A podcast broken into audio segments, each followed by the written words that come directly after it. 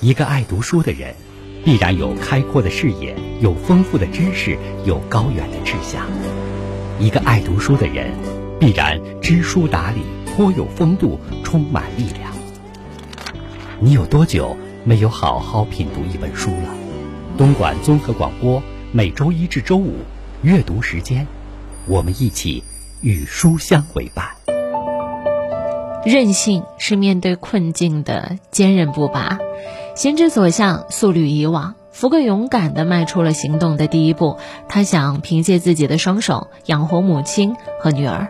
很快，他从罗二手里租来了五亩地。对于从小娇生惯养、没有干过农活的他来说，这一项工作难度可真不小。为了让庄稼赶上播种的季节，有一个好的收成，他经常会起早贪黑。有时候手脚擦破皮流血了，他就把泥巴糊到伤口的地方，加速愈合。这样的日子苦吗？累吗？当然。可福贵却觉得他睡得很踏实。他甚至幻想老徐家还会慢慢发达起来。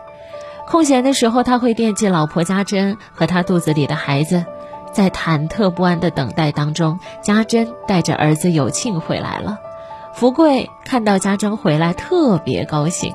这回他终于知道心疼家珍了，脏活累活他都会抢着干。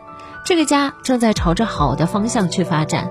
然而命运的走向，从来不是以我们的意志为转移的。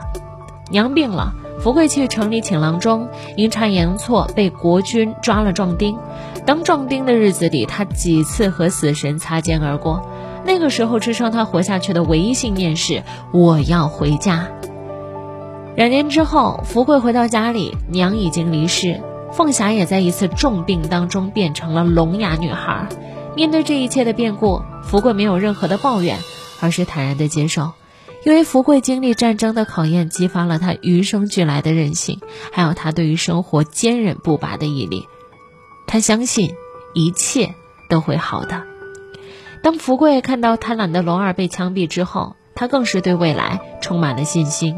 他对自己说：“这下可要好好活了。”向着长期的目标，坚持自己的激情，即便经历了失败，依然可以坚持不懈地努力下去。这种品质叫什么？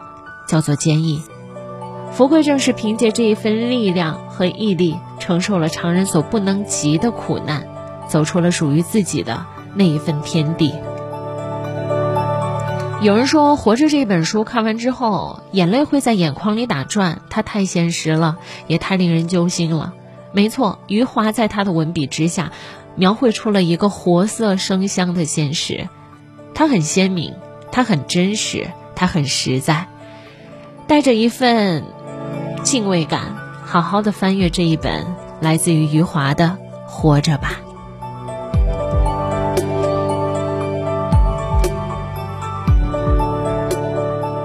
接下来呢，在节目当中和大家分享一首啊最近特别火的一首歌啊，那就是来自于王心凌的《大眠》。